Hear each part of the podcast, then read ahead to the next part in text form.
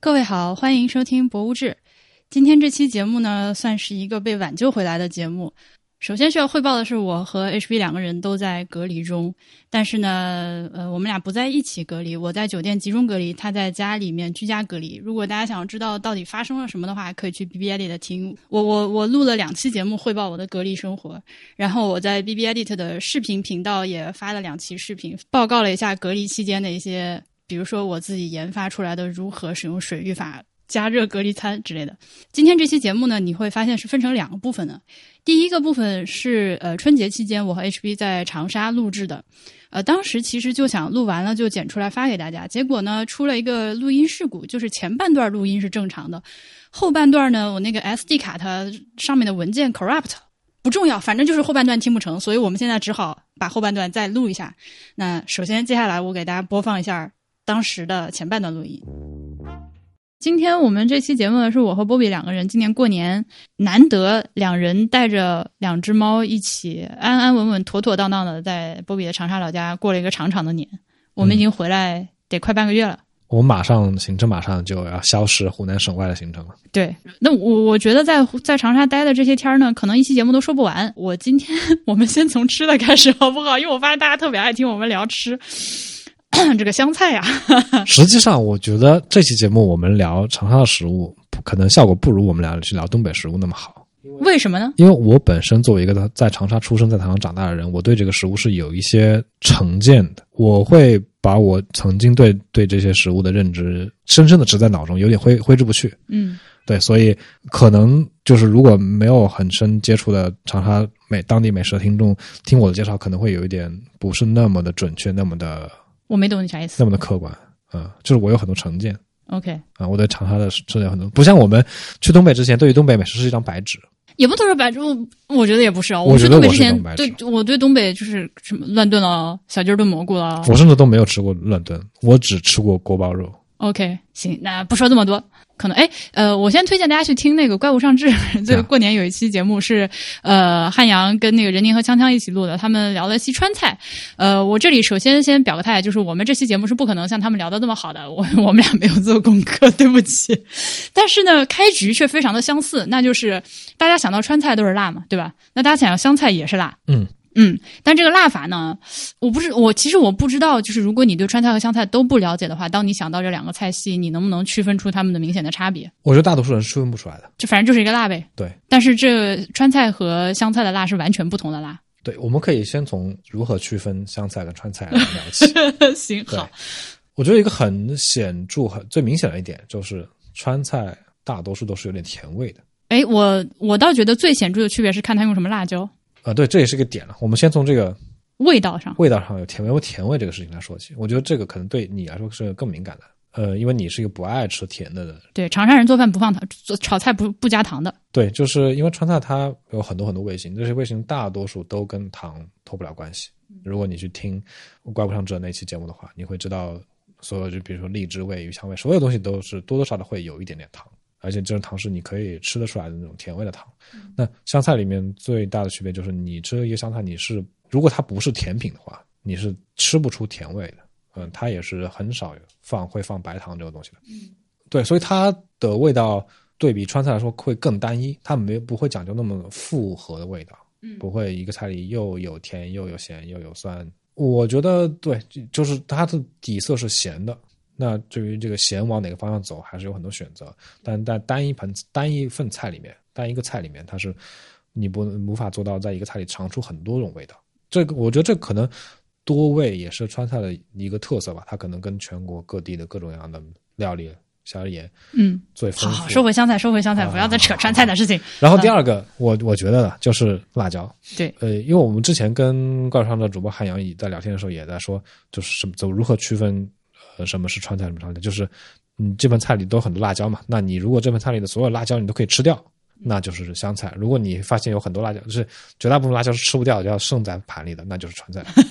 对，这是很明显的一个特征，就是湘菜里面的那些切的碎碎的那些小辣椒，你都是可以把它吃掉，它是入菜，就它是是 suppose 你要吃掉它，它是菜的一个部分。对。而川菜的话，你可以去考虑，比如说像辣子鸡，嗯，最典型的是辣子鸡了。嗯啊，但是你吃完一盘菜剩大半盆辣椒，对，然后还有我个人感觉还有一个很大的区别，就是他们所用的辣椒是或者说辣味的来源不太一致。呃，就川菜的话，郫县豆瓣儿是就所谓的现在就是当代川菜的灵魂之一了，对吧？这个东西的咸鲜，这个这个香辣的味道，然后就是比如说像二荆条啊，这个各种干红辣椒的那个东西带来的那个味道，呃，朝天椒这些东西。但是湘菜的话，呃，我觉得最有特色的是泡椒。嗯，泡过的各种椒，以及那种小米辣的，你们就是那以及那种我觉得是一些经过一点腌制、腌制，或者是一通过一些化学反应的辣椒，嗯或以及完全新鲜的。你刚说的干辣椒这个点也是一个很明显的区别，就是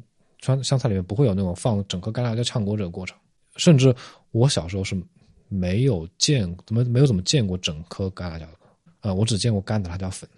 嗯呃，然后从出品上的话，呃，我作为一个外地人，对香菜有一个很直观的感受，就是它就是碎碎炒碎碎。比如说，我其实最开始吃到香菜是在北京嘛，which 就是一个悲剧，因 为我是湖北的小孩，去到北京之后，最开始在那边有湘菜馆。那那边的湘菜，我先回想一下，我们学校后面有一个。叫同心厨房的餐厅，呃，这个生活在魏公村。你在如果你在两千零六年到两千一零年这个期间生活在魏公村附近的朋友们，应该对这个餐厅还有印象。它那个里面的湘菜的特色菜是毛氏红烧肉、手撕包菜，反正就是在长沙我几乎不吃的东西。对，呃，我觉得毛氏红烧肉完全是因为伟人的个人生活传生生活传说嗯，推广出来一个变成一个湘菜特色菜。但是真实的，你到了长沙的这个馆子里面点菜的时候，就是各种碎碎炒碎碎。这个此话怎讲呢？比如说把紫苏啊、青辣椒啊、红辣椒啊、萝卜干啊、呃什么蒜蒜苗啊，就把这些菜菜菜菜切碎。然后荤菜也是，就是辣腊肉，腊肉、嗯，新鲜的肉，肉对什么肉片、肉丝儿，猪肉、牛肉各种对，鸡肉都是这样的。都是拆的很碎很碎的要炒。对呃，还有还有田螺肉，就是这种东西。嗯，就所以你一盘上来之后，不会像比如说你点了一个呃土豆炖牛肉这样有大块的土豆和大块的牛肉一坨一坨可以加的，基本上都是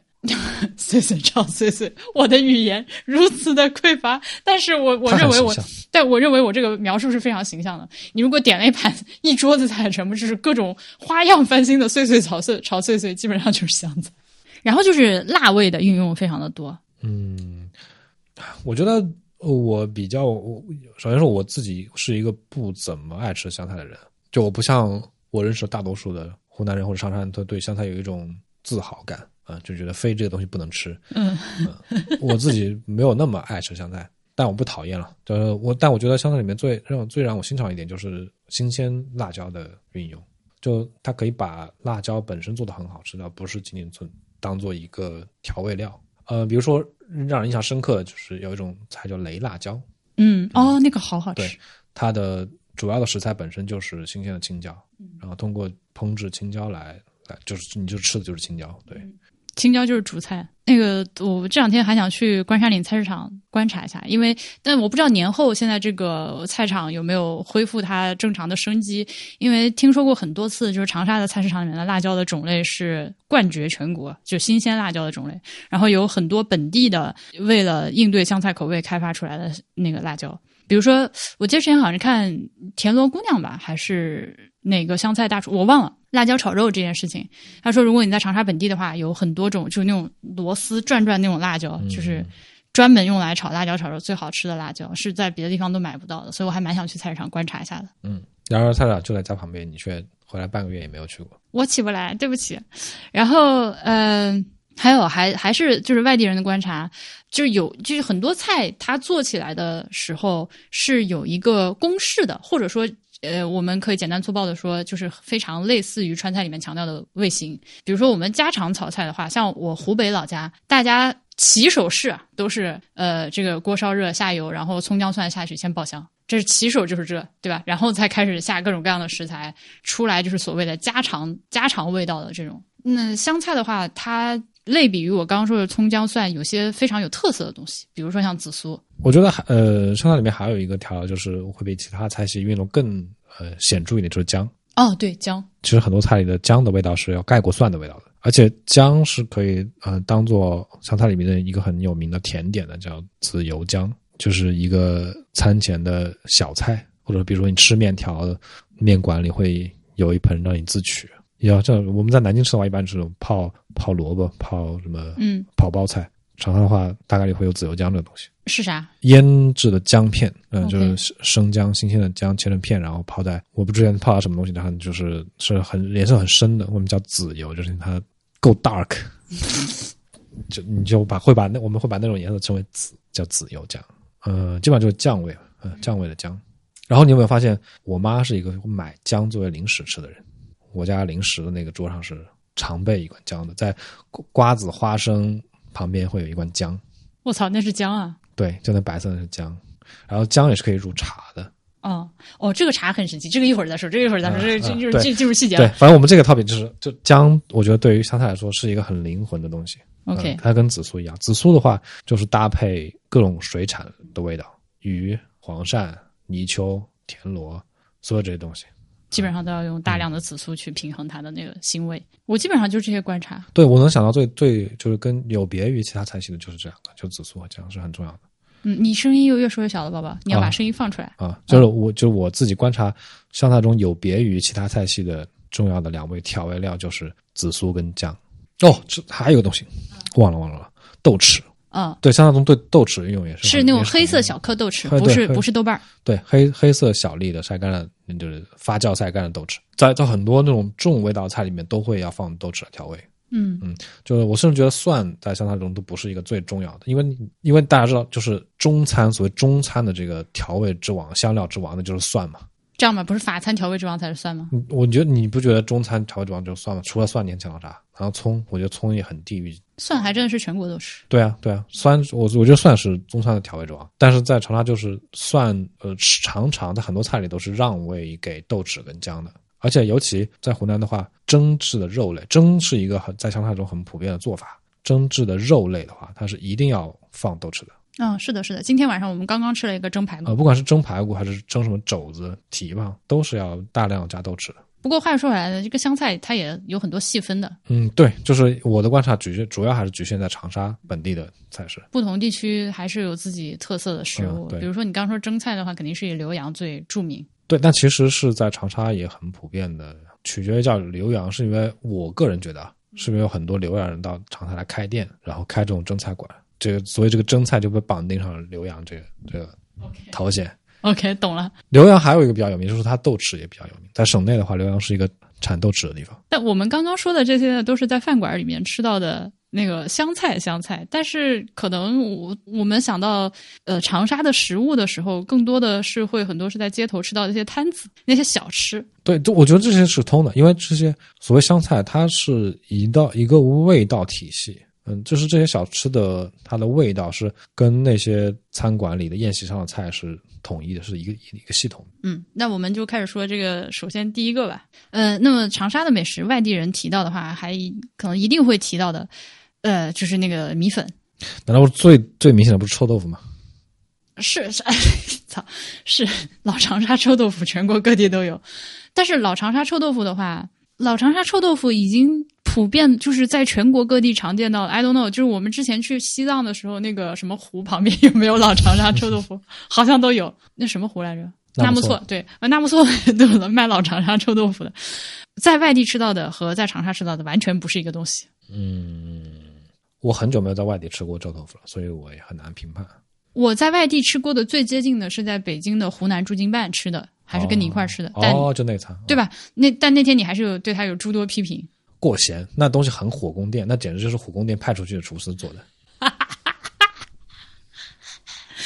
呃，所以你来跟大家说一下正正确的正确的长沙臭豆腐应该啥样？我觉得没有所谓正确啊，但是以我常小时候经常吃的那种，就最符合我印象中臭豆腐，就是黑色的，炸出来是很蓬松状态的。嗯然后他那个炸的那个老板摊主会用一个长筷子把那剁臭豆腐戳进去戳穿，然后把它浸到一碗蒜和泡和那个剁椒的水里面浸一下，然后放到你碗里面，每一块这样浸过水，然后给你。所以它是吸饱了蒜汁儿的吸饱蒜汁，然后浇上一点点剁椒的浇头，然后递给你，这样一份臭豆腐。它主要的味道就是蒜味，呃，它的咸味来自于剁椒，没有葱花。没有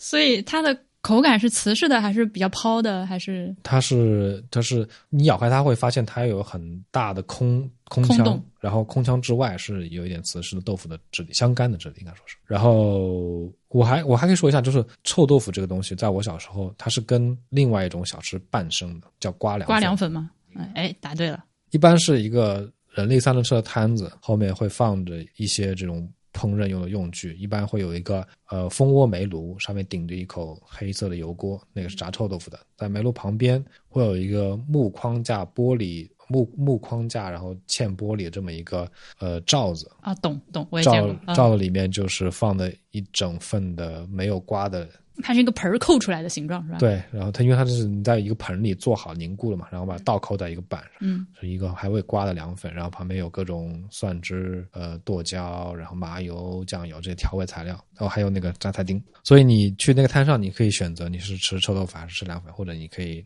来一个套餐。不做选择，两个都要啊。这这是很典型的我们在小时候放学的时候吃的零食，就大概是这样。嗯，然后每一份的分量都小小的，臭豆腐是按块卖，不是说一份多少片，它是一块一就是一片多少钱。然后那个挂凉粉也是很小小小的一碗，就是那种非常迷你的，可能日本吃饭的饭碗还要小一点的塑料碗啊、呃所以一个小孩放学后吃一份凉粉，然后带两片臭豆腐是很 OK 的呃课后套餐。所以这个凉粉，我昨天有幸在益阳的一个叫做媚姐小吃摊的小吃店的一个店里面尝到了。你觉得那个口味如何？嗯，我觉得不太行，可能一个是因为呃时间差太远了，有一些偏差，就是我可能把记忆中瓜凉粉的味道就做了一些美化，OK，在我印象中会更多麻油，会更香一点。嗯，哦，你没有说这个瓜凉粉的瓜是啥意思？哦，它是因为那个凉粉是一整块凝固成的嘛，然后瓜就是用一个漏勺一样的东西，嗯，在那个大块的凉粉上去避它。呃，不知道不知道大家知不知道“避”这个动词，就是有点像有点像你用一个漏勺去在一个有固体物的汤里面，哦，或者用一个汤勺的固固体物的汤里面去避出一点纯净的汤汁那个动作。嗯嗯嗯、嗯，这你就在把这个动作应用在那一大坨的凉粉上，它就会在那个漏勺的洞洞里刮出很多细小的凉粉丝来。这是这。嗯，这是这。然后十年前，十年前的话，大家想到老长沙这三个字后面一定都会接臭豆腐，但是现在已经老长沙后面就会接大香肠，我也不知道那是你，那是你。那是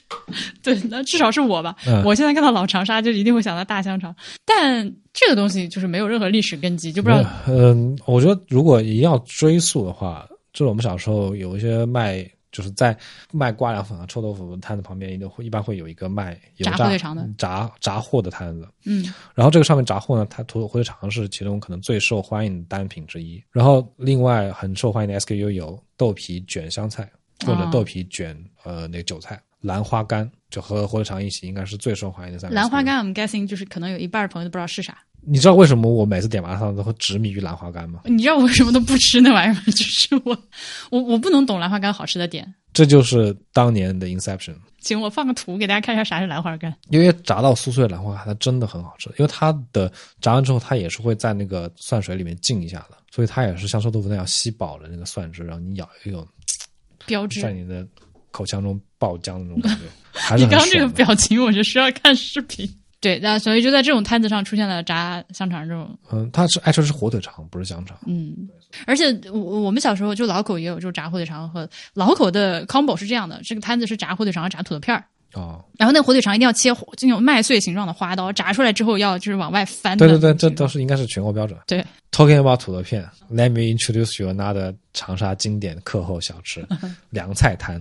就是在卖那个臭豆腐和瓜凉粉摊子旁边的卖炸货的摊子旁边，还会有一个卖凉菜的摊子。嗯。这个摊子形式是会有一个竹编的大筐，呃，就是那种卖菜大篮子，然后架在一个那种竹呃整个木头或者竹子的架子上。那个篮子里会里面排着大概五六种这种凉菜的大碗或者大盒子，装的这种调好的凉菜，里面有什么呢？有土豆丝，凉拌的土豆丝，有凉拌的腐竹，有凉拌的蒜苔。朋友们，蒜苔绝对是这个舞台上的主角。还有比如说香干，类似这种，基本上都是素菜，没有荤菜。然后呃，凉拌就突出一个麻油味很重，然后也是你说的麻油是香油对吧？就是芝麻油。对对对，芝麻油。嗯然后是用剁椒来调味。嗯，你如果买一份选选你这个菜呢，那个摊主会把你会给你一个塑料袋，然后用筷子把那些你选的那菜夹到塑料袋里。你的吃法就是他会给你一个一次性筷子，然后你你拎着塑料袋从塑料袋里夹，想想就好吃呢，快乐。是真的好吃。因为我我一直觉得凉拌菜才是长沙小吃的皇冠，呃，臭豆腐远远算不上。我们回到臭豆腐，我觉得像长沙臭豆腐有一种被外地就是输出后的臭豆腐所回来反噬的这种情况。嗯，就是它调味太多了。杂了味道。对，它就嗯没有本身那种质，因为它是一个非常街头、非常廉价、非常平民的小吃。你当把它味道调得很 fancy 的时候，就有点 missed point。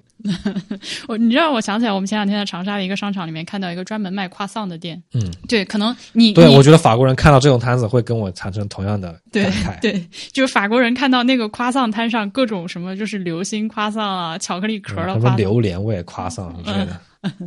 如果现在就是这个外地人来想吃就是你刚说的这些小菜，应该去哪里搞？我不知道，我现在也是外地人。那你之前跟我提的那三个字的地方叫啥来哦，着？冬瓜山是吧？哦冬瓜山是一个吃我刚刚吃的凉菜，说凉菜的一个地方。它怎么说呢？它 actually 是个山，就是一个小山包，城市的小山包。它的出名在于那个小山包入夜上以后，山包上所有街道里面全是卖夜宵的摊子。现在还是这样吗？至少呃几年前还是这样，就我上次去那里还是这样的。呃，凉菜是其中最火的一个项目，嗯，那凉菜大家一般怎么吃？就是现在你如果去，去吃夜宵是吧？肯定不可能是拿个塑料袋儿一边走一边。就它有一个玻璃柜子，然后柜子里摆了各种凉菜，一小碟一小碟的。然后你去吃夜宵，就是去那柜子上柜子里点菜，比如说我要那那那点个三五个菜，然后叫两瓶酒，你找个位置坐下，服务员把菜给你端上来，你就吃那个菜下酒聊天，就这样。这就是一个 typical 长沙的夜宵啊、什么烧烤都是比较后来就是我输入的的夜宵品种嗯，你刚才想说啥小吃来着？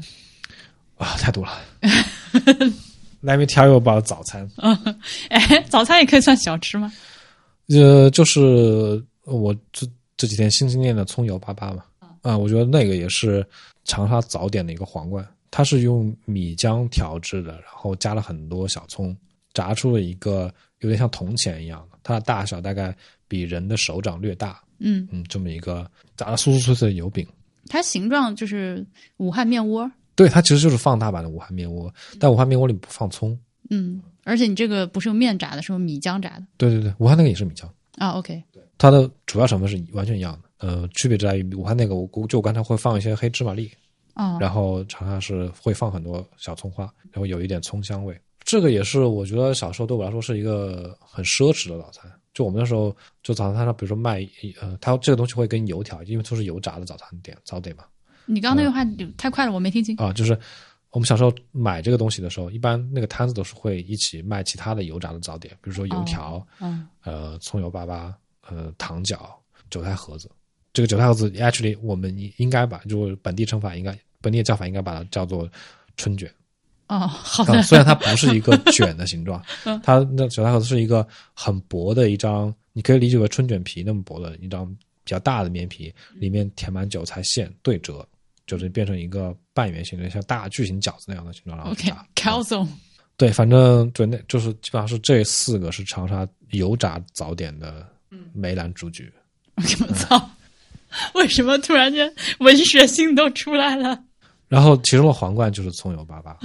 嗯因为我我没拦出去还没有笑完，所以葱油粑粑我有个问题，嗯。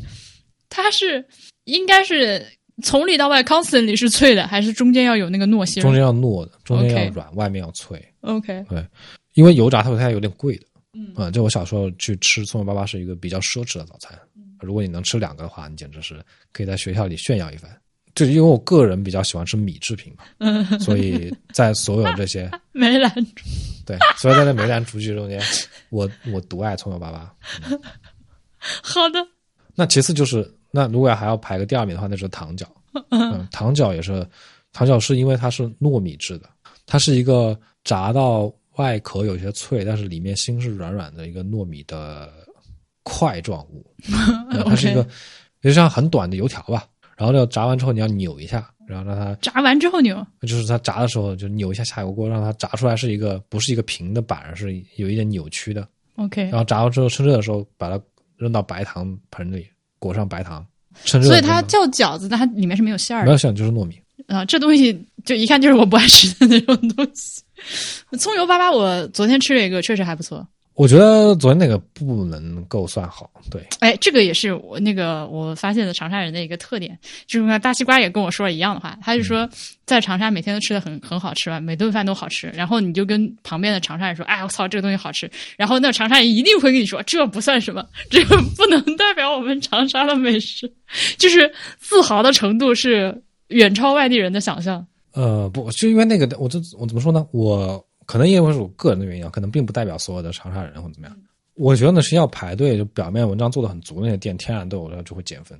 你有没有观察到我们昨天买的那个，它是每一个糖粑粑、葱油粑粑单独有一个纸袋包装的啊啊，这就很减分了。，OK，这就是就是 too much 包装，对，too much 包装，就有点类似于把臭豆腐味型做到很 fancy 的那种感觉，OK 它不是这样子的。OK，嗯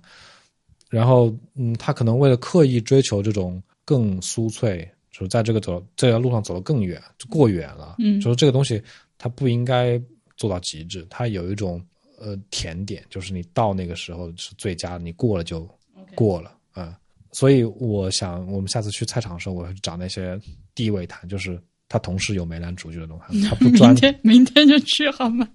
明天早上我一定起来。他不专做葱油粑粑，就我那天买的那个是专做葱油粑粑，那回去那是我妈买的啊。如果我的话，绝对不会买那个摊。好的，哦，对了，说起来我还还落了一个东西，呃，红薯饼，对是怎么个红薯饼法？就是一一大盆这个面糊，里面有切块的红薯粒，哦，就红薯切小粒，然后裹在就搅在这个面糊里，然后你从摊主从面糊里舀一一一勺起来，放到一个平板的，也是跟葱油粑粑刚刚差不多大的一个模具里，把它摊平摊平之后，然后进到油锅里去炸，嗯炸出来之后就是那个饼是由无数很多个红薯小颗粒构成的，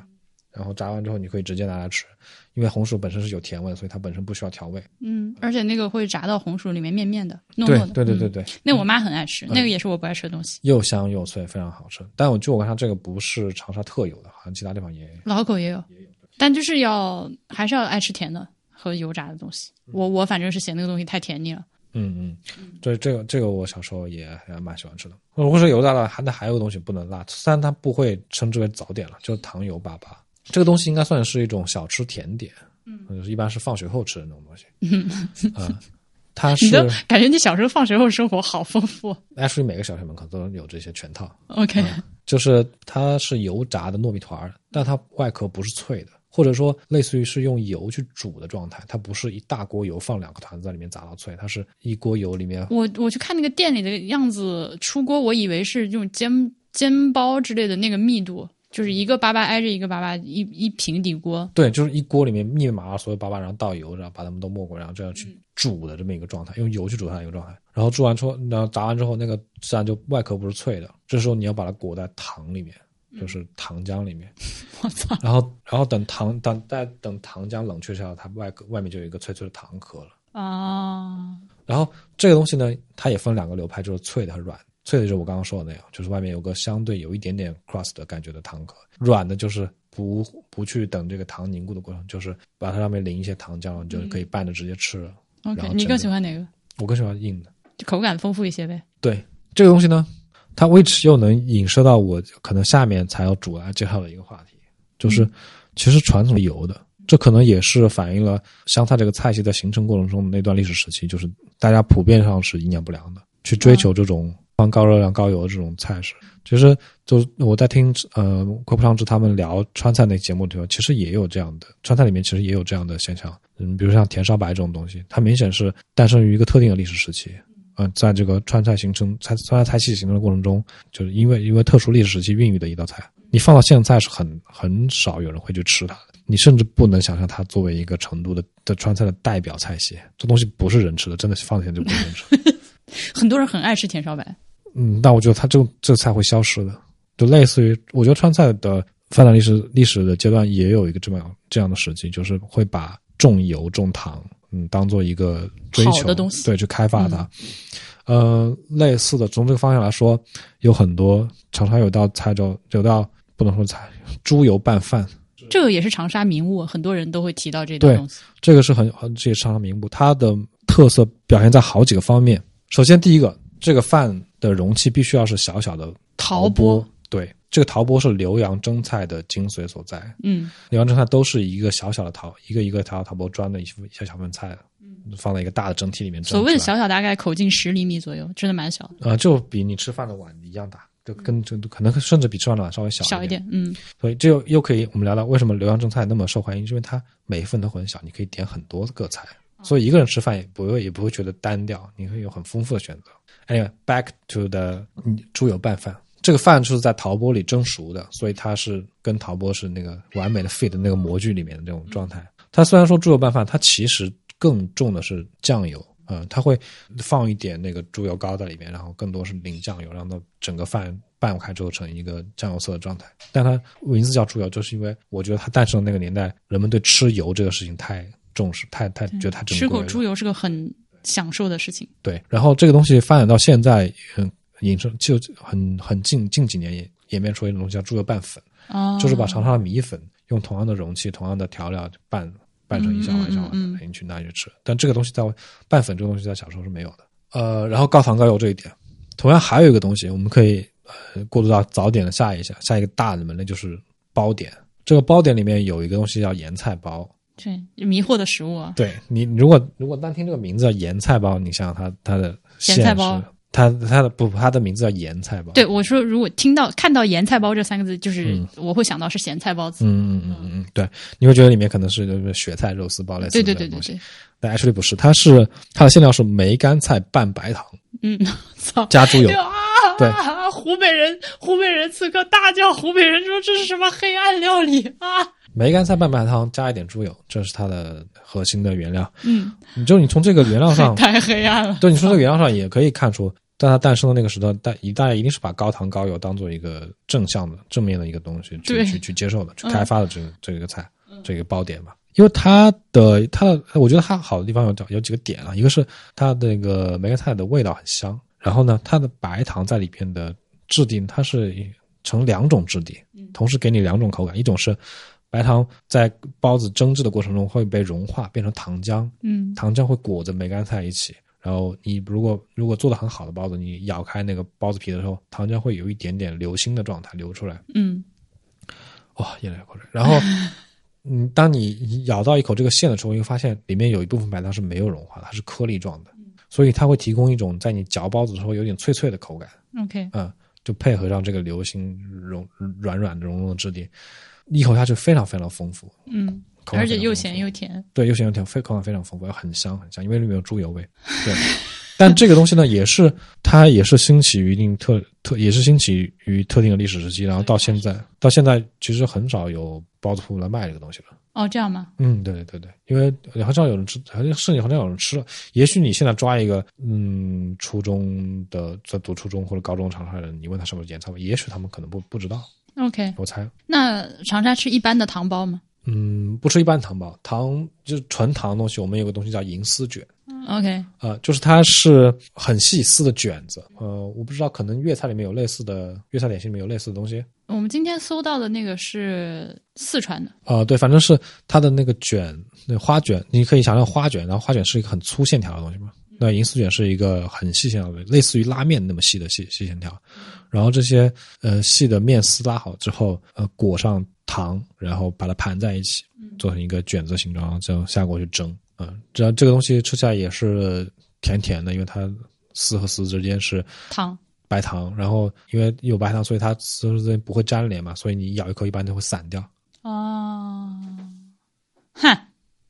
老河口是直接吃糖包，白面包白糖，对，白面包白糖，非常的 straightforward。我小的时候早上我奶奶出去包子铺买回来的包子就是肉包、菜包、糖包三种，我 always 就是永远不碰糖包哦，还有豆包，肉包、菜包、豆包、糖包。豆包是豆沙包吗？豆是那个有红豆的也有绿豆的，呃，它没有到豆沙的程度，你还是能可以看到豆颗粒豆的颗粒，但颗粒已经啊烂掉了，而且拌了糖的。啊，对，所以豆包和糖包都是我不吃的种类。啊，OK OK，早上也呃豆沙包也挺受欢迎的。如果我们买包子的话，基本上是呃肉包、呃辣椒包、盐菜包 hell 豆 is 沙包辣椒包？这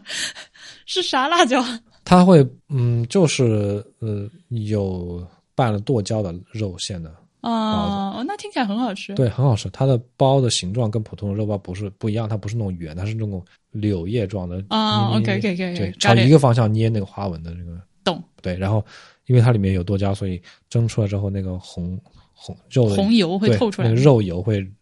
染上那个剁椒里面的红色素，会透在包子皮上，嗯，看起来很诱人的。我要吃，我要吃我。不知道现在哪有卖。OK，明天去菜场看看吧。我我那天去买野菜包的时候，看到那个摊上有类似物，但是我看了一下，它的名字叫老干妈肉包，我操我这次不太正确。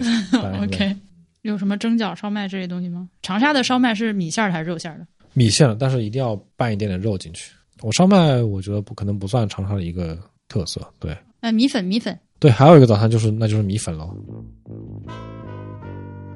好，后半段捡回来了。后半段呃，一开始上来就是米粉，对吧？前面其实已经讲了各种东西，但是我发现我们前半段呃，你似乎没有说那个甜酒冲蛋这件事情。据说早上吃葱油粑粑最佳绝配是甜酒冲蛋，这个说法你同意吗？我同意。有一些专门卖这种早餐的老店，它的卖点其实就是甜酒蛋跟葱油粑粑的配搭。就我家附近曾经有一家长青汤圆店的店，它的卖点就是他家甜酒冲蛋跟葱油粑粑都很好吃。好，说回米粉。哎呀，米粉这件事情从何说起呢？米粉说来话就长了，甚至可以单独录一期节目。米粉的第一个问题可能就是吃圆的还是吃扁的？因为吃圆的吃扁这个问题，它其实它是一个在长沙呃在长沙开的这个常德人在长沙开的粉店里面会问的问题。因为我们知道湖南的米粉它其实有两种形态，一种就是长沙这边为代表的扁扁的米粉，它的做法就是用米浆在一个竹面上摊一大张，然后蒸熟，然后把它揭下来，然后像像像切那种粉条一样把它切，对对，把它切成一一小细小细丝的这样的。它的横截面是长方形的，嗯，是的，那圆粉就是拿米浆就是挤到热水里，有点像那种压的那种面条类似的。它因为是从圆孔里露出来的，所以它的那个横截面就是一个圆的。就是已，我觉得我觉得全国大多数地方的米粉都是圆的，就是你比如说螺蛳粉这种，嗯，桂林米粉，对，这种都是对都是圆粉都是跟常德那边是一个形态的。除了长沙市这种截面是长方形的扁粉之外，我好像比较多见到的是广东，反正就潮汕附近他们吃那种果条，呃呃，对对对对，就是那个什么，对，那个那个叫什么河粉，对对，但是又比河粉窄一点。长沙的米粉对，没有河粉那么宽，但这个宽窄完全取决于老板切的宽窄了，但一般会切的稍微比河粉窄一点啊。其实我觉得是两种两种怎么说呢？饮食区域，原粉那边就是类似于就湘西这种山地居民他们 做的来了来了，乡里别来了。不不不，这这还没有到乡里别的程度啊。就是你想啊，广西啊这些，呃，就螺蛳粉啊这些地方，他们这这些地方的地形地貌，呃，生态环境跟湘西其实很像的，都是那种大石头山。嗯，贵州啊这些地方都是，对，贵州的米粉也是全是圆的，什么贵州什么羊肉粉之类的。就常德，它是一个从湖南省就是从平原进入山区的这么一个要，就是一交通要道吧。这常德往西就全部就可以叫叫湘西了，就是山地为主了。长沙就是一个在平原上的这么一个地方，所以基本上就是以这两个地方为代表，就是会分为这两派。其实整个东部，比如说你你你就长沙附近周边的这些在平原上的城市，都也都是吃扁的米粉的。嗯，这个米粉还有一个，你要说它是个迷思吧，但它几乎是真的，就是除了出了长沙，没有办法在其他地方吃到这个正确的米粉。上海现在有一些呃长沙米粉店，然后据说有那么一两家还可以，但绝大部分吃下来都不行，包括那些号称是从长沙空运米粉的店。我觉得是没必要空运米粉，它就是就当地做就可以了，就是你能买到那个做米粉的那种米就行了。这空运我觉得是个噱头吧，这东西不是对，但我在想，这个东西可能是不是过于的劳动密集，所以比如说在上海的话就不会有人做。而且我看长沙的米粉店也不一定每家都是自己做的，它其实是有专门的这种供应商。对对你是开开米粉店的，你每天早上会有这个供应商直接把这个今天晾的这个新鲜米粉给你送过来，就不用这么费劲。如果是在外地要复刻这个过程的话，就比较麻烦一些。对对对对对对，长沙是不需要自己店里做的，因为这种市场规模太大了嘛，有专门的供应商来做。呃，但是我在上海看到过一家叫做小满手工粉的店，他们那个就是后厨现做米粉，呃，它是一个连锁店，就还好几好几家，就是我看到它是那个名厨嘛，就是那个玻璃隔出来的那个厨房区域，他们有在现做米粉，就线下。呃，其实就是，也就是说，我我想说，去外地可以做的，就是我感觉空运可能更多是个噱头，但其实它最重要的是这个粉的质地对不对？就我刚刚说的那个小满手工粉，嗯它做那个手质地就跟长沙那些大的供应商做出来的米粉不一样，它就是不一样的。我也说不出哪不一样，反正就是有点不一样。吃在嘴里就觉得不一样。其实长沙的米粉，我第一次去吃的时候是很惊讶的。就我第一次去长沙的时候，因为去之前就听说了长沙米粉非常好吃，而且几年前长沙就已经。已经是一个所谓的网红旅游城市了。那大家提到长沙的米粉的时候，都会用“嗦粉”这个词。就我觉得，其实我觉得用普通话讲这这个讲这个话有点奇怪。但不管怎么说，我去了长沙之后，波比就带我去吃。嗯，那个一碗端上来的时候，我非常的意外，因为呃，这个就像我们节目开头的时候说的，呃，我在去长沙之前，以为长沙是一个凡事都呃什么什么东西都很辣的地方，它端上来是一碗清汤，非常清淡的清汤里面泡着的米粉，哦，我当时食欲就嗯，我不是很想吃，因为我一下子欣赏不了这种东西，而且那个在清淡的汤里面的米粉吃到嘴里面有一种。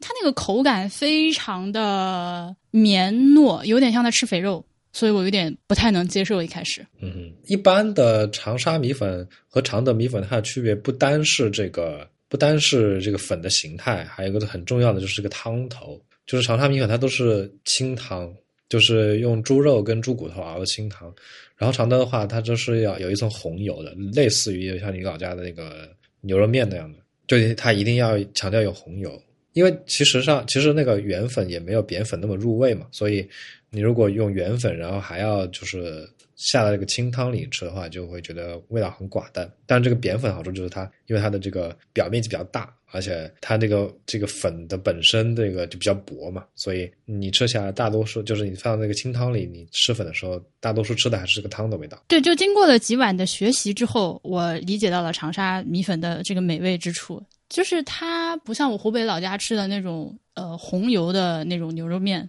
其实我觉得它有点像江浙这边吃的那种清汤的面条嗯的那种审美。是的，是的，是的。它要那个汤一定要非常的鲜，然后里面不管是放粉还是面，呃，那个口感、那个质、那个那个 texture 很重要。嗯，对，同时呢，呃，你要看一个人会不会吃，比如说像我，就是非常显著的体现出了这个特征。我刚去的时候点这个粉，我要的浇头都非常的浮夸，非常的豪华。就是我我要我要两个浇头，然后我还想吃一些各种就是奇怪的，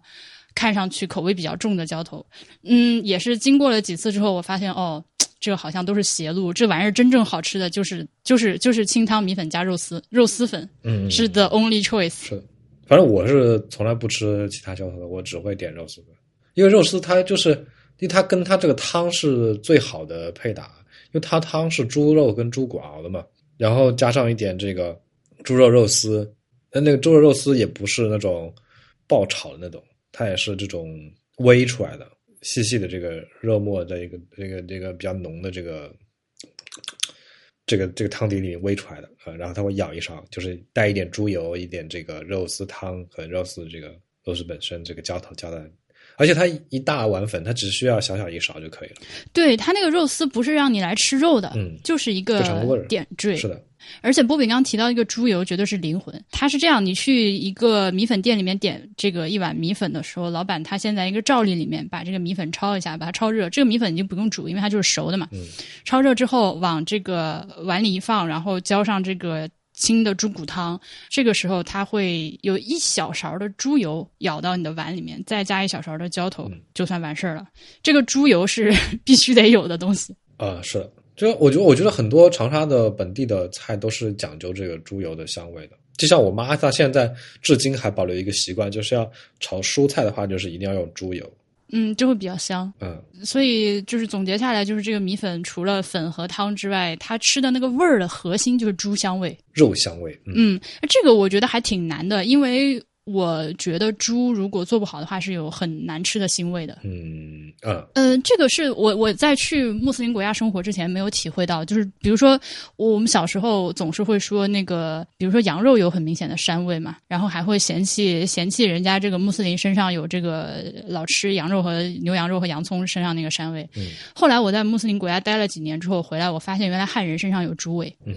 而且是。You are what you eat。哎，对，真的有，尤其是夏天，小的时候。只觉得，比如说夏天坐公交车，车上很臭嘛，但是，呃，就觉得哦，那个可能就是所谓的男人味吧，就是汗味。后面发现哦，那其实是猪味。你所谓那个猪味，其实也是猪的汗腺的味道。对对对对对，就那个味道。所以，呃，一旦我意识到这件事情之后，我对猪肉就非常的挑剔了。呃，我这些年在吃猪肉，只要它做的有猪味，我就不愿意吃。嗯。呃，那长沙的米粉很厉害的是，它有这个猪香，但是没有猪臭。对，因为它不用猪皮啊，就是那个猪的那个臭味，主要是它表皮上那些汗腺。就我们之前不是看那个我那个美食作家王刚，他教你处理那个什么五花肉带带皮那些肉，他都要用那个喷枪先把那个皮先燎了嘛，就是要把那个汗腺都给烧了。嗯，但我觉得不一定啊，有的时候是只吃就是炒瘦肉，我也觉得有猪味。对我现在对这个事情还挺挑的。好的。去长沙之前，我是一个非常非常坚定的 原粉党，我就觉得扁粉好奇怪啊。你觉得扁粉奇怪在哪？我觉得粉就是圆的。好，那只是你没见过嘛？你不是还喜欢挺喜欢吃干炒牛河吗？波比后来还跟我说了一件事情，是挺反直觉的、反认知的啊，就是我们外地人会觉得长沙人早餐都是吃米粉的，但后来他跟我说，其实老长沙是早上还是要吃面的。啊，是的，我爸我爸特别喜欢吃面，就是长沙一些老牌的那些。老牌的面馆就有点像江浙这边啊，它这种比较大的这种早餐店都是那种很老牌的，都是面馆，都是卖面起家的。然后它是后来这个米粉逐渐嗯就是热门了之后，才开始慢慢做米粉的。有一些那种老牌的面馆，比如什么杨玉兴啊这种，它都是面馆出身。所以你小时候大家不是吃米粉的吗？是我小时候已经是米粉是很大一块了，啊，但是像我爸他们就还是吃面的，就是我们每次如果。全家一起出去吃早餐的话，就是一般是我跟我妈点米粉，我爸吃面。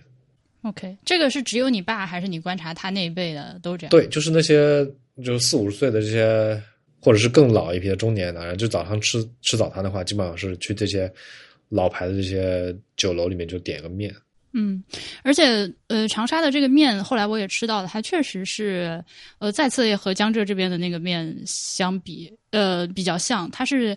比较细的碱水面，而且煮的比较硬，就很硬的、很细的面。对，然后长沙有个独特吃法，就是他会把这个面干拌着吃，就是拌猪油，然后就是你汤面加的其他都加，比如浇头啊、什么葱花啊、什么香油、酱油，然后就是不加那个那勺汤，就是多拌点猪油，把这个面做干拌面吃啊。这个也是很多像我爸或者比我爸年纪更大的这些老头们特别喜欢的吃法。哎，可是南京这边不是也是吃什么干干挑面啊、常熟炒椒面之类的？呃，我觉得这种是可能是后来比较新式的吧，因为它就是你能吃出来，它里面加了很多这种调味料。OK，你说的那种长沙的干挑面、干拌面，就是主要就是很简单，就很简单，主要是猪油。就啊，就是就是面煮煮煮好捞出来，猪油、酱油这样一拌。就是这个整一个 set up 呢，它都非常的。呃，你都可以去，你就可以去想象它的起源，就是这种它不辣，但是又这个非常重这个猪油，然后呃，这个口感味道上跟江浙这边有一点点这个类似的这种味道。波比还有一个观察是，长沙城里人对，其实你就会发现，其实很多比较老派的城里人，他是不咋吃辣的。而且甚至我的我的这个小的家庭里面也能看出来这种演变。就我爷爷奶奶都是农村进城的，他们是很能吃辣的。但我爸到我爸妈这一辈，他们就是从小就在城市里生长的，他们就不太能吃辣。然后到我就会就是就是更加就几乎不吃辣了。这个是我们一起出去吃饭的时候，朋友都会拿波比开玩笑，因为听说他是个长沙人，但波比是吃辣会。暴汗，然后就辣到不行，赶紧去买个酸奶的那种。嗯我一开始也觉得它是个个例，后来我在长沙待了一段时间之后，我发现其实是的，就是湘菜完全不像大家呃外地人想象的都是那种要辣死你的，有很多完全不辣的菜，有很多追求，比如说像米粉这种追求一个清淡的香味的菜色。是的，而且就是就之前有一出来过一本书，就是那个中国食辣史，知道吗？就是在之前在台湾在台台湾被的翻译什么嗯发现新大陆这个。就那本书里，他其实讲了很多这种，就是中国十十大文化的这个形成。那个人好像是上过，忘了是上过天书还是上过哪个节目，还还是好像是忽左忽右，对，好像是这种吃辣的文化，就是完全是随着这个呃农村人口的进城务工带来的。对，因为呃，你想这种中国最开始吃辣的这些地方，就是呃四川、贵州这些地方，开始吃辣最大的原因就是因为它缺盐，因为盐在中国是很就古代中国是很贵的东西嘛，但是它又是人必须的。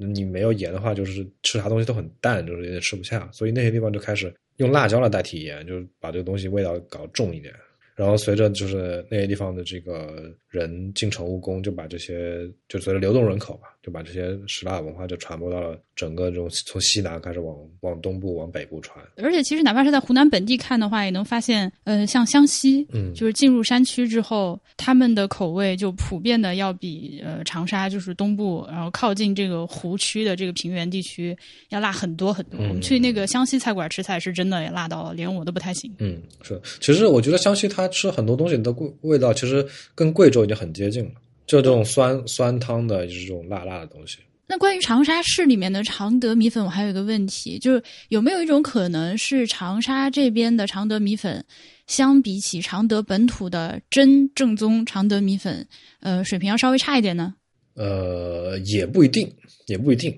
这这这像怎么说呢？就是嗯，有时候啊，比如说最正宗的什么日料，最正宗的法餐，你有时候不是在东京和巴黎吃到的，你有时候会在纽约吃到。啊、就大概是这个意思。就是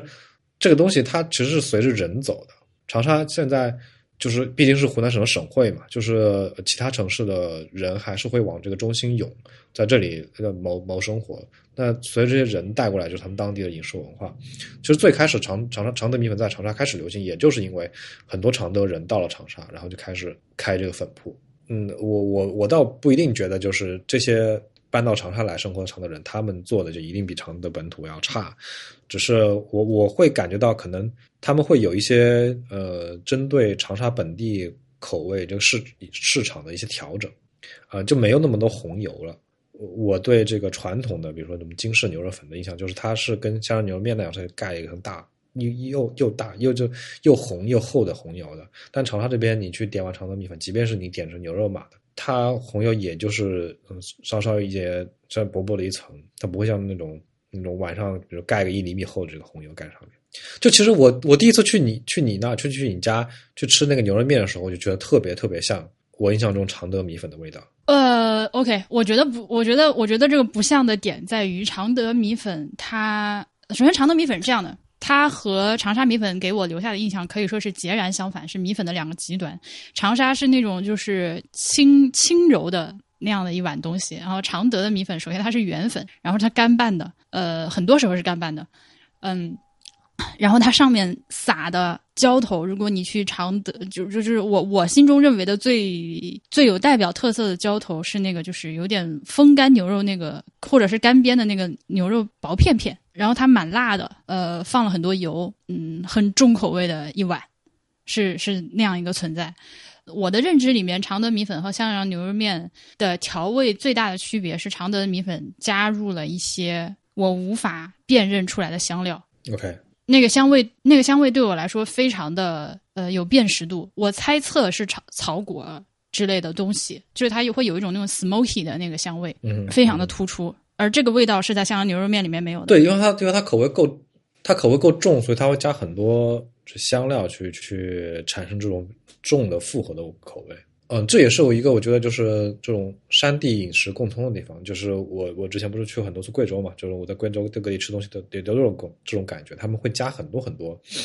各式不各各种各样的这个香料在这个菜里面，呃，就把它切成小碎碎，然后拌在一起。我们我们去常德吃的那个粉就有点有点这个意思。对，那碗粉，我现在正在打开图片看啊、我在隔离中间看这个图片，真的是太残忍了啊、它上面除了我刚刚说的那个就是很干巴的牛肉片之，很干的牛肉片之外，它放了大量的葱花，而且是那个葱绿色绿色段的这个葱花，放了花生，放了呃一种难以分辨的复合腌菜咸菜碎碎，然后拌在一起吃。其实你如果让我选的话，呃，就是现在立刻马上下一顿饭让我选长沙米粉还是常德米粉，我会选常德粉。可能我还是呃内心毕竟还是一个呃爱好重口味的人，嗯。早餐我更更倾向长沙米粉。刚睡醒，还整个人食欲不是很好，肠胃有点那个什么的时候，想要吃一碗轻薄一点的长沙米粉。但是午餐和晚餐就觉得是常常德米粉更合心意一些。嗯其实我有点觉得，就是这种冲突，就是这种重口味、重香料、复合型的味道，跟这种就是比较成分比较简单，但是重这个口感、重这个清淡，就不刺激的这种，它其实有点就是整个南部中国的东西两边的呃饮食文化的对撞的感觉，或者说更精确点，其实是平原的饮食文化跟山地的饮食文化对撞。可能是吧，但我个人觉得我的研究和经验都没有丰富到敢下这种结论。我只能说，就我目前看到的情况，好像是这样的。是它可能是平原的这个农耕的形态导致它的物产就是比较丰富，但是比较单，就是品种比较少，所以他会去吃一些就是这种把单就是少量的几种东西做到口感特别特别好的这么状态的这么一种饮食文化。然后山地的呢，它它可能物产量不是很大，但是因为它地形地貌特别复杂，它可以找到各种各样不同的这个香料跟食材，所以可能山地的饮食文化就更倾向于去把这些能找到各种各样不同的东西糅合融合在一起，就去做这种复合的味道的东西。就是其实我观察到，比如说这种川菜，它虽然四川是一个就是个盆地嘛，嗯，成都是在这个盆地的这个比较相对比较平，可能靠靠西边的这个位置。就是成真正的这个所谓成都的官府菜，它也是也是号称自己不辣的嘛。就成都这些人的他的生活形态，呃，生活面貌，其实，嗯，比如说成都城里的这些生活在完全生活城市里的，可能跟江浙这边生活在城完全生活城市里的人区别并不大的。我觉得你还是挺敢说的，我不太敢说这个话，因为我觉得我们俩去的地方没有多到，以及我们做的研究不足不足以，我我都不敢做这个观察。嗯，我对，这只是一个我个人的观察了。然后湖南呢，恰好又处在这个南部中国，从从东往西，从平地向山区，从平地进入山区的这个一个转变的这么一个地方啊。就你可以说，湖南往东大部分都是这个丘陵或者是平地，湖南往西就全是真正的山区了。所以这个湘东和湘西的分界，它其实就有一点就是南部中国的这个东西分界。我我有想到暗合了，就是历史上这个吴蜀之间的这个分界线，它其实也是在湖南中间劈了一刀。就现在湖南东部的几个地地区，在古代是曾经属于吴国的，就是你可以认为是属于江浙那边的。然后湘西这边的地区曾经是属于蜀国的，你可以认为是跟四川更近的。就其实在这个饮食的这个偏好上，跟这个历史脉络有一点点暗合上。好的吧，然后这完全是瞎观察。然后关于长沙米粉，还有一个是，呃，我不建议大家，如果你是外地游客来的话，去怎么说，去找那种大众点评上推荐的，呃，那种挤破头的米粉店，因为我觉得都挺好吃。对，我觉得是没，主要是没必要。它这个东西，它就是一个 B 级美食，街头美食。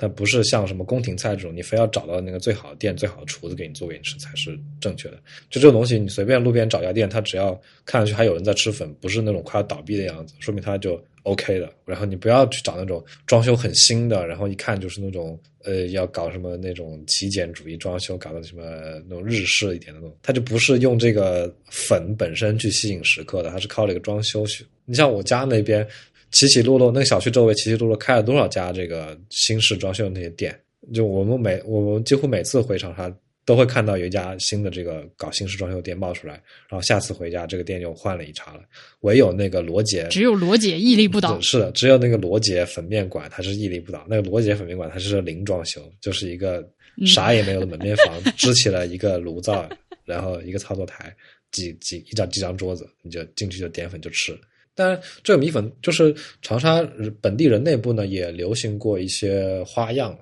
嗯，就是那种现炒浇头的米粉啊、就是他会把你浇当做一个菜给你炒好，然后盖在米粉上吃。那种呢，我我我曾经我们上高中的时候非常非常流行，然后有我知道有那么一两个店是那种呃火爆到老板非常任性，就是一天只做两小时，做完我就就关门了，你吃不到就吃不到，你就明天再来。我去吃过几次，嗯，它确实是能满足一时的新鲜感。作为一个如果你是一个本土生活吃了小半辈子这个肉丝粉的这么一个人的话，你去尝尝那个确实有新鲜感，但是它那确实不是本土饮食文化的真正面貌啊、它只是一个小小的对一时的插曲。对，下一个部分是，如果你听到了 B B I T 春节拜年那一期的话，你就知道走发 发现了一个叫“增俺菜”的东西。但是后来离开了长沙之前，我也一直没有去吃它，是因为我觉得这个东西要去吃走个菜。“增俺菜”不符合我做人的哲学。这其实可其实是很和一个和博物志之前一期节目联动的，就是杨廷宝那期节目。杨廷宝那期节目，我们呃着重，特别是那个策展人，他着重介绍了一下谭延闿墓嘛。谭延闿这个人，他就是走个菜的发明人。是的，大家如果呃那期节目播放量不是很高啊，我觉得可能大家是不是看到都是生面孔，然后标题起的太规矩，但其实那期节目特别有意思，我还是推荐大家回去再听一下。然后其中就提到了谭延凯，这个谭延凯是谁呢？谭延凯首先他是一个湖南，他他是个湖南人，他不是长沙，他籍贯不是长沙的。然后他是呃其中一届国民政府的大头流，然后他特别爱吃，然后家里面的厨子呢就在他的这个要求下开发出了很多麻烦的不是人的那种官府菜，呃是在湘菜的基础上进行了很多。变化和升级和和没有必要的复杂化，形成了一种就你知道，大家其实很多很多地方的这种官家都会有，比如说什么孔府菜、梅府菜之类这样的。那祖安菜就是这个谭延闿的，呃，对，都忘了说为什么叫祖安。这谭延闿字祖安，注意不是祖安老哥的祖安，是小祖的祖，尼姑庵的庵这两个字。所以现在呢，呃，你如果去长沙去找那种吃祖安菜的餐厅，你就啊，对不起，我每次说还是要笑。其实他就是吃的是这种精精致讲究、高级官府湘菜的意思。嗯，对，吃的就是精致讲究。我我跟大家说一下，比如说我能我现在还有印象的，呃，印象最深的一道菜叫祖安豆腐。呃，它的做法是，首先你要搞来一块豆腐，然后呢把这个豆腐六个面上的老皮全部都切掉，切掉之后呢，你把这个豆腐过细筛，呃，就变成豆腐蓉。然后再往这个豆腐蓉里面加入呃手工剁的非常非常细的呃鸡肉蓉和猪肉蓉拌在一起，然后再把这个豆腐和肉掺在一起的蓉平铺在一个长方扁扁平的长方形的容器里面，然后再上屉去蒸。哦，里面还要加蛋蛋清儿，还要加蛋清儿，呃，上屉去蒸，再重新蒸成豆豆腐的形状，然后再把它切成小方块拿出来。然后这个与此同时呢，你需要熬一个非常华丽的高汤，你需要有各种各样的这个猪啊、鸡啊、牛啊、羊啊、火腿啊，熬熬成那种特别浓，就黄色那种高汤。然后每位客人面前呢是一小盅，里面有这个大概五乘五见方的一块小豆腐，以及一勺这个高级高汤。啊，这个呃，这装进小盅里面之后，还不是直接上菜，还要拿去再像广式煲汤那样，就是再煨很长时间。就 at this point，我就觉得没有必要了。就其实在我看来，就很像，比如说像川菜里面那种做鸡豆花，嗯，嗯，鸡豆花我在四川也吃了，它是好吃，但是我一想到做这件事情要付出的这个，我觉得嗯，对它不符合我它不符合这个时代了，可以说，我觉得是它不符合这个时代了。而且它，我就觉得它是一种为了讲究而讲究的东西。嗯，让我想到很多，我想到了牛首山。哎，对，就它，它可能是确实是好吃的，但是真的有没有必要耗费这个人力物力，就做出一碗如此高碳排放量的 豆腐吃？这是，这是我对我，这是我和祖安菜的 beef。对啊，这个东西它就代表就是就官府两个字，其实代表了很多了嘛。就这东西，我第一次见到就是奢侈嘛。就是在《红楼梦》见到的嘛，就是那个这这搞茄子，哎，对，嗯，对，就是就是多少五只老母鸡做个茄子，呃，这就一脉相承的这种东西，呃，包括很多我们去，我们不是经常去看就各种古代古代的建筑嘛，这种雕梁画栋的非常漂亮的木构，其实都有这个意思，就是官府这两个字背后代表着整套的审美，价值取取向。对这一点，其实也可能是我觉得我们俩对于食物或者说美食件本身的一个核心的认知。就我们俩还是很爱吃的，但是呃，我觉得我们俩有个上限，我不能接受为了吃折腾到某一个程度，或者说是花钱到某一个程度。嗯嗯，对，我觉得是一个审美的上限，或是认知的上限。就突破这个线以上的话，我就无法理解了。比如我们俩现在还没有去吃过那种就是特别高级的那种 fine dining，那什么米其林那种东西，因为我觉得，但当然了，当然了，有一个客观的原因就是我的这个收入水平不足以支撑我去好这个棋，去到处跑吃这种就是平均一个人两千块钱以上的这种餐厅，这个是我确实负担不起的。但另一方面，我觉得这个事情它本身有一种滑稽在里面。对你去吃这件事情本身，它也是一个表演的一部分了。对，我记得小的时候，呃，尤其是刚就是出国或者是怎么样的时候，还特地学习过所谓的这个西餐礼仪，对吧？那个勺、叉子、勺啥玩意儿都怎么吃，然后吃完了这个要怎么放。后来我就发现，去你妈的！我我我基本上基本上拒绝去那种需要我参与表演的吃饭的地方。为什么说到这里来？走了，from 祖安。我觉得我们可以说的是跟大家说一下，我们去了一下常德和益阳这件事情。嗯，可以可以直接放在这期节目里面说掉。啊，好的。其实我们去这两个地方干的最多事就是吃，别啥正事没干。是，但基基本上没干，但是还是有一些有一些感觉。感受那个呃，去常德和益阳是我们回去过年之前，呃，就想好要去溜达一圈的。而溜达一圈的这个灵感来源呢，就是在博物志里面已经提了大概二百万次的那本书，叫做《重走》。我真的不想再说这本书了。懂了都懂，不用再说了。那个书里面的行程呢，就是从长沙出发，然后呃，益阳常德这样，就是现在它是上向北去，向西，主要是往西走。先先向北，再往西嘛。那波比说吧，你为啥要去这两个地方？就是想去感受一下嘛，因为我当时做过年前在隔在酒店隔离的时候看了这个虫子这本书，就觉得很有意思。这一路上他的那个所见所闻啊，就想过年反正我们回家这么长时间，那那或许可以走走看。然后其实最根本动因，我虽然是个湖南人，但其实我不能我不是湖南人，我是长沙人。因为湖南省我除了长沙，我哪也没去过。我好像就去过凤凰，去过衡山，就这两个旅游景点我去过一下。就除此之外，其他的湖南的这么多个大山大川，我都没有，我见都没见过。所以我就想借着这个机会去走走看，所以就打算走这两个呗。然后刚好看到那个重走那个书，觉得嗯，可以按照它线路走走。我们就沿着那个那个三幺二国道开着车出发，往呃，因为这个国道会经过会经过益阳，会经过常德。就这一路，其实最大的收获除了吃以外啊，就是嗯，在路上看到了很多乡村小镇的呃社会面貌。嗯，这些东西它可能对你实际的对社会的认知没有太多帮助，但是有些东西你见过了，它会在脑中里形成一个模模糊糊的印象，也许会把你以前对某一些人的生活、一些地方的这个状态的这个想象变得更真实、更具体一点。呃，我们因为想看路边的这个镇子、村子都是什么样，所以特地没有走高速。然后从这个长沙出发往益阳去的路上，呃，那天下着雨，然后路上车特别多，而且大家开车特别野。呃，因为这个国道就就是两个车道，嗯，有大量的车跨越中间的实线跑到对向车道上逆行超车，就很吓人。但怎么说呢？还是和后面泉州差点意思啊。我们泉州旁边，我们是发现，就这种国道中间，它个肉眼可见的开车更野，已经野到了不得不在整条路上中间加了一个隔离带，不许超，不许超过来。嗯，呃，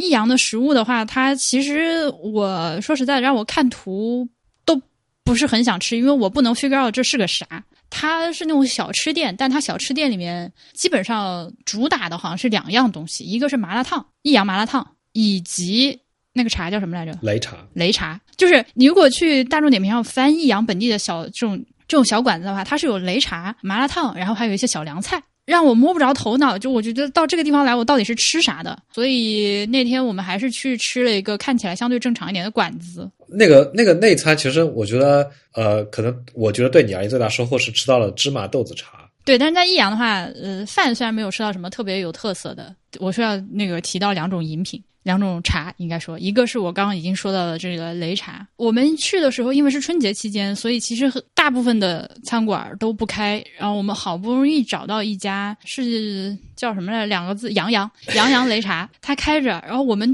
进去的时候就觉得破坏了人家一家三口的这个刷手机休闲时间。是一家三个一家三口子齐齐刷抖音的这个家庭时光。对，都不戴耳机在那边大声刷刷，然后我进去之后就是，嗯，老板 来一份擂茶，然后老板就支持女儿去，你去弄一份，这样。那它的擂茶，擂茶是这样的，擂茶它是一种非常复古的茶饮，或者说一种 ancient 的茶饮，说是一种茶，但其实你拿到手的时候是一碗糊糊，一碗稀粥一样的东西。然后这个里面除了茶叶之外，还有捣碎了的米粉、芝麻，呃，有有那天那碗里面有糯玉米，还有各种乱七八糟的东西。然后它是预制好的一个这种粉末。有点类似于那种那个即食麦片的这样一个混合物，然后当你去店里面点的时候，老板就会拿一个那个开水瓶往碗里面直接注入开水，搅一搅，这一碗就好了，拿过来你吃。然后它是有甜味的，里面放了糖。呃，还有还要还要加炒糯米粒，还要加炒香的糯米粒。啊，对对对对，你拿到桌上了之后，你需要往里面加那个炒的脆脆的炒米，撒在上面，这样这一个糊糊里面有脆脆的东西一起吃的一个甜品。但那天非常不幸的是，因为我们去的这个时间不对，我相信他们那一天也卖没有卖出去几碗擂茶。老板的开水瓶里的水已经温了，actually 应该说是温凉了。他给我弄了一碗不正确的擂茶，我一边吃，因为那是我第一次吃，我在网上搜的时候我也。没有得到这个信息，就这玩意儿应该是冷的还是热的？它是好吃的，非常好吃。我们俩一起合力吃完了一碗，完了结账的时候，我不死心，我问了一句老板，我说这个东西应该是凉的还是热的？老板说应该是热的，然后我就心里 就 fuck，就嗯，如果如果那天我吃到热的话，它会更好吃。呃呃，对，大家如果对这个东西感兴趣的话，淘宝上有卖的。嗯，是的，但这个东西它呃，因为湖南各地的这个。叫擂茶东西它很不一样，所以你买到的不一定是我描述的这种。你要买益阳擂茶，如果你要吃我刚说的这个东西的话，嗯，然后还有一个茶就是波比刚说到这个芝麻豆子茶茶。对，这个东西之前在家里时候他就跟我口头描述过，描述的时候，I was like 这什么鬼东西，我拒绝。哎，波比说说。嗯，其实这个也是啊，就是我觉得这两种茶饮它也是湖南东部和西部的两个代表。就擂茶，它其实是更多来自于湘西的。我小时候吃到的都是从，比如说怀化的亲戚他们带过来的，就是长沙本地是你是买不到的。然后长沙本地这边就东部的话，吃的是个芝麻豆子，就是炒香的黄豆跟炒香的芝麻，加上这个晒干的姜姜丝，加上茶叶，然后加上一点点盐，用开水把它泡开，然后你就喝这碗。就是有料的这个茶，你可以嚼一嚼这个黄豆和芝麻，就很香嘛。对，而且它居然是咸的。呃，又可以又可以喝到这个茶叶。这个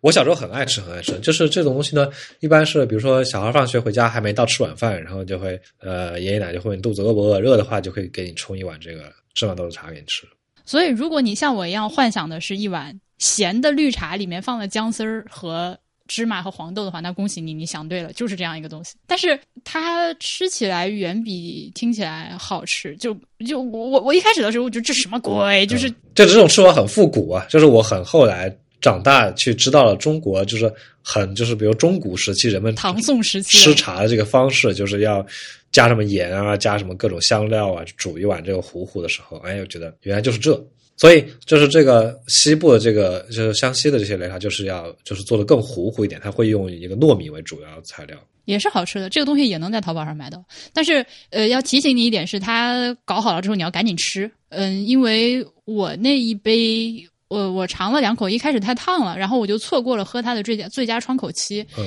到后面之后，这个呃炒香的黄豆和芝麻，它泡了水之后会沉底儿，沉底儿了之后，一来你吃不到嘴里了，二来呢它就泡软了，就不就就不好吃了，就不香了，嗯，就没有那个炒刚炒香那个香味了，就有点像有点像泡油条，你知道吗？就是它炸好了油条刚刚进了汤里，恰好吸饱汤汁那一刻就要拿出来吃。这又有油条这个油香和那个脆脆的，稍微有点脆脆的口感，又吸满了汤汁。这黄豆也是，但是如果你泡过了的话，油条已经这个已经泡塌彻底塌了的话，它就丧失了一点风味。跟这个黄豆也是同理。然后这个，哎，我让我把我的大众点评搞到益阳。我我那天我们是我们是初六去的，我就非常的后悔，因为我看上了好几个店，他都是打电话过去都是说初八开。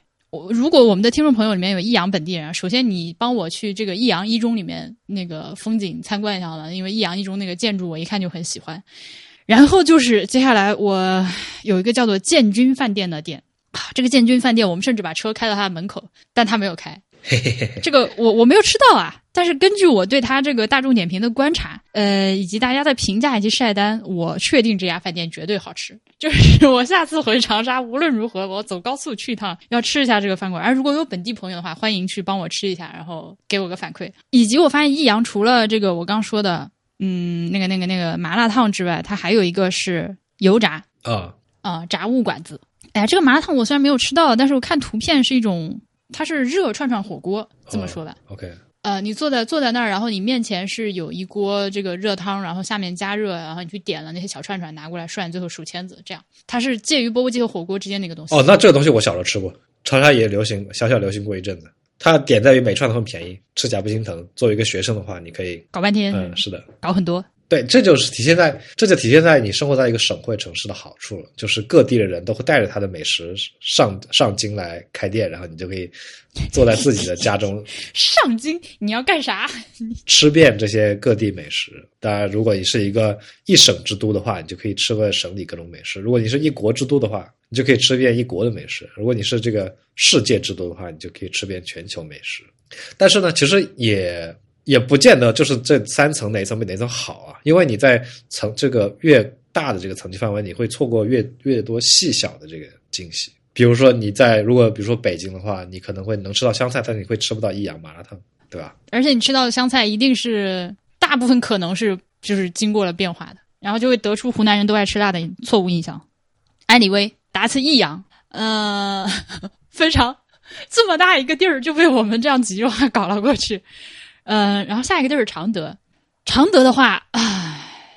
让我把我的大众点评搞到常德，唉，常德也是，常德也是，就是我们去的时间不对，我也是存了一万个店，但是最后只吃了一顿，而且还不是我存的，这就是路边随便找了一家米粉店吃了一下，我们是白天去的，然后晚上就回来了，我非常的不爽。比如说，比如说我看上了这个常德的波子菜。这好像是常德的一个特色，呃，以及常德有一个波比，波比看到看到就走不动道，但最后也没有机会吃到的一个，呃，类似于葱油粑粑的粑粑，叫川眼粑粑，这是常德的名字。OK，你不记得了吗？我记得，我记得，我记得，它是川眼粑粑配牛肉粉。哦爷，这个川眼粑粑看图我已经死亡了，超想吃。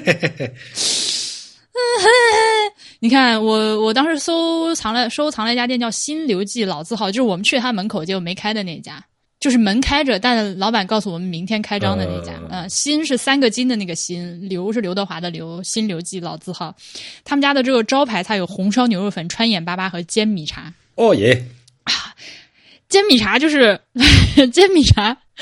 是一个和我们刚刚说的擂茶和那个豆子茶又完全不一样，是一个常德本地的这个茶的吃法。它是呃黑乎乎的煎米，嗯，然后里面加了胡椒粉的一个茶糊糊，然后里面还放了什么八角啊、什么姜末之类这种香料的一个。我觉得这个看起来更加的唐风一些，是不是还还是不是常德还得再去一趟博越？肯定啊，这闹不住我们常德其实这两个地方我们都只去了半天，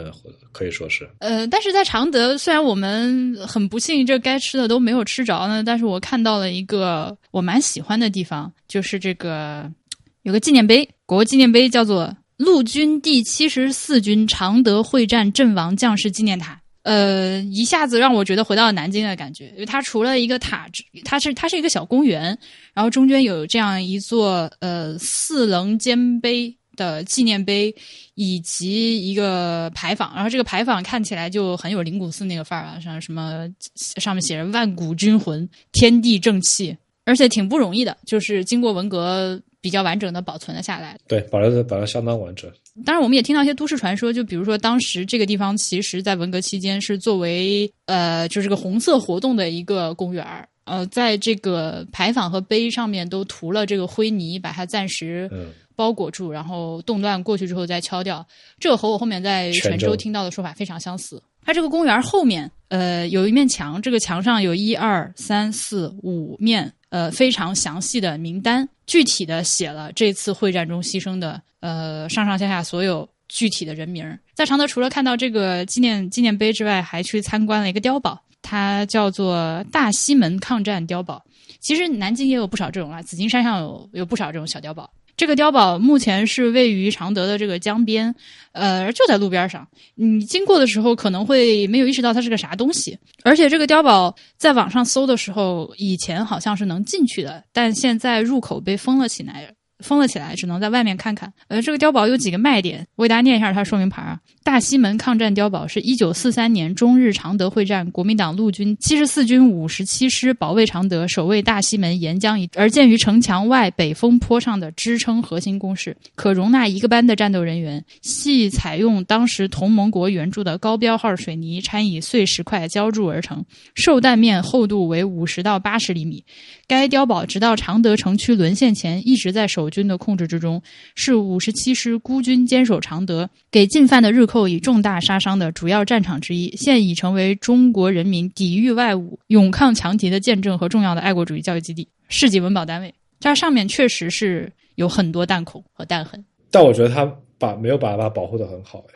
是，但另一方面，这玩意儿也不需要保护，就开搭不需要保护。这个水泥坨子，嗯，对，就是它也坏它不会损坏，但是我觉得它没有呃发挥出来密脏瓦勒儿，他没有，他对他没有好好的利用它，他其实可以讲的东西很多。对他没有他应该有的地位。他比如说，就是旁边建一个大概二十平米的小公园，把稍微围一下，然后能够让人进去看一看里面什么样子，稍微维护一下，我觉得都会比现在这个状态好很多的。现在这个路边是一个水泥墩子，你如果不知道的话，你完全不知道这是什么啥东西。是的。然后我们在常德还去江边看了一下，常德的江是沅江，对吧？嗯，对。你要不要跟大家介绍一下湖南的水系？对，湖南就是湘资沅里四条江汇入洞庭湖，就这么简单。它是呈一个，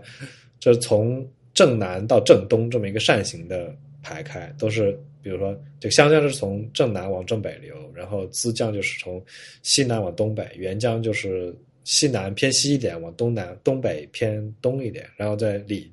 里水就是从正西往正东流啊，这种一个扇形的这么个流域。然后沅江就是我们之前去贵州凯里，在凯里城里看到的，在它城里穿城而过，而且还是有一些瀑布的那条江啊，那个江就是沅江的上游。我们今天我们这次到了常德，就是沅江的下游，它在常德就进入汇入洞庭湖了。啊，对的。那么沅江呢，也是一条非常清澈的江。我觉得，如果非要拿我们看到的这一小段的一点点的沅江和资江相比的话，资江要更秀美一些，沅江更开阔一些。嗯，对，而且我觉得沅江水势更大。嗯，是的。呃，那个春节期间那么冷，那几天而且还下着雨，这两条河我们都遇到了下河这个冬泳的人对，。是的。资江我没有看到，但沅江这边这个下河冬泳有一个冬泳点儿，这个点儿的名字起的还挺大气的，叫常德游水基地，就是一个呃缓坡堤坝下去了之后，呃这边搭起来了那种就是临时的塑料棚，嗯、非常临时，这个就是分别是男女更衣间。就在这个棚子里面换换衣服，然后把这个照片回来之后发给发给城里，which means 上海人。上海人表示啊，就这换衣服的地方就这。我说这咋？我们小时候在汉江旁边游泳都是呃，就直接穿着泳衣去的，到江边把外衣脱掉，直接下水。不是不穿外衣，直接穿着泳衣出家门。哦，OK，呃，因为老狗足够小嘛，呃，你基本上住在哪里都敢说自己住住在河边，呃，而我们家是真实的住在河边，所以就是 把泳衣穿上，然后拿个游泳圈，两分钟已经下水了，所以没有必要再去折腾外衣这件事情，毛巾也不用拿，对，就是游完泳了，直接从水里就进家门。爬起来之后就对，就直接回到家里，是这么个搞法。感觉这个水好清啊！如果是夏天去的话，我也想下去游一游，真的很清很清。呃，其实为什么在常德待的时间这么短呢？是因为呃，常德附近有一个据说是、呃、新疆之外中国的这个穆斯林最大的一个聚集地，我对这个地方非常感兴趣，我想去这个村里看一下。所以我们其实，在常德吃完了午饭，然后城里晃了晃，呃，看了看那个纪念碑啊，什么碉堡之后就跑了，呃，就往这个村子里面来。呃，不光是这一个乡啊，应该说是这附近十里八乡全都是这个穆斯林。然后这地儿它有一个名人是简伯赞，呃，甚至可以说就是因为有了简伯赞，然后把他们这块地方给考据出来的，有点重新发现自己的这个历史的这个这个这个感觉。嗯，这乡其实开车一进到附近就能感觉民居稍稍有点不同，它确实是和中国其他地方的这个。呃，农村自建小房子没有啥大区别，但你仔细看的话，他们的窗户上面会有一个小尖尖的边缘，就是在这些细节中流露出了自己的这个这个穆斯林属性。是，其实你看当地居民的脸，就看不出来他们是穆斯林，就维维族的完全看不出来啊，了。就完全是汉人。对，但是路上的话，房子我我也放几张图在我们的 show notes 里面，大家可以去观察一下。然后这地方有一个清真古寺，那我们就到这个寺庙里想说看一下，正好赶上了清真寺在翻新。嗯，这个清真寺是可以进去参观的。它的翻新呢，也呃怎么说呢？原来是一个造型非常传统的清真寺，根据它贴的这个翻新之后的效果图做完了之后，将会变成一个很丑的中式建筑。我就直说吧，我真的觉得这个效果图挺丑的。大家可以看图啊，我把图贴在下面，你你可以不同意我，但你可以看到这个图长啥样。然后院子里面有他们这个本地的。族人的始祖的合葬墓以及一个简介，我可以直接念这个简伯赞的维基页的介绍。简伯赞的祖先祖先是高昌维吾尔族哈勒巴氏。明初朱元璋册封哈勒巴氏为荆襄都督，赐姓简，把义女杜叶公主赐给哈勒巴氏为妻。一三七三年，哈勒巴氏被封为镇南定国将军加太子太保衔，在湖广的陈州、常德一带镇守。传至第七代时，因氏被革去官爵，后代在湖南桃源枫树乡回围村回围村定居。嗯，我们当时去的时候，这个清真寺虽然正在翻修中，但是呃，你居然可以进到礼拜堂里面去观察一下。然后我们就进去观察了一下，观察一下之后呢，发现那边贴了很多宣传这个就是在党的领导下，社会主义核心价值观与伊斯兰文明理念的这些 宣讲的东西，辩证统一，挺有意思。对，挺挺挺挺挺挺挺有意思，呃，然后还比如说，他们有这个伊斯兰教的八荣八耻和伊斯兰教的十跪十罪，就呃住在这个清真寺里面负责这个日常工作的阿訇，看起来应该也是可能是从青海呃那边过来的，因为我那天为了找厕所遇到了他的太太，戴着头巾，嗯，他就是一看就不是汉人啊，OK，对他长得还是很明显的。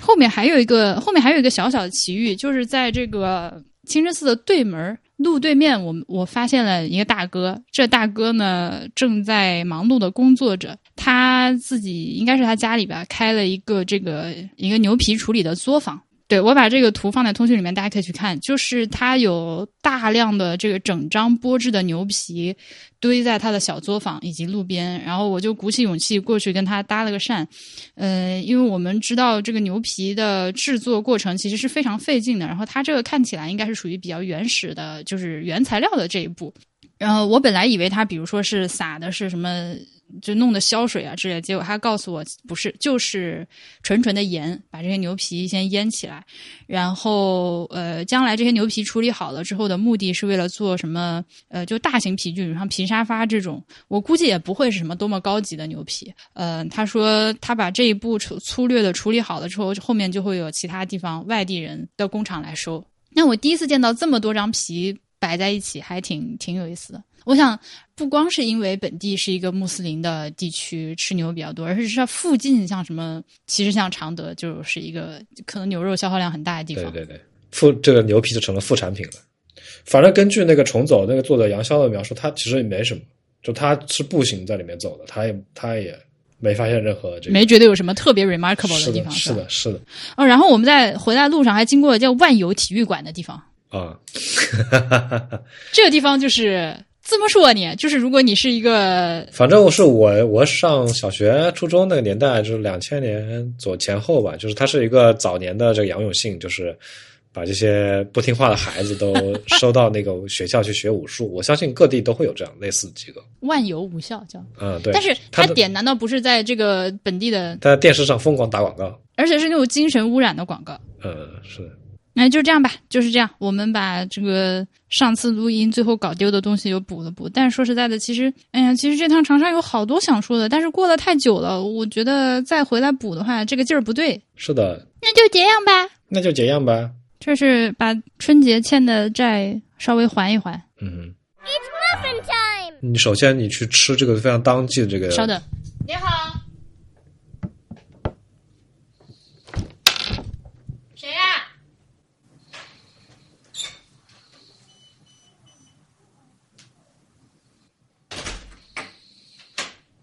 咋了？给我门口放了个皮揣子，可还行？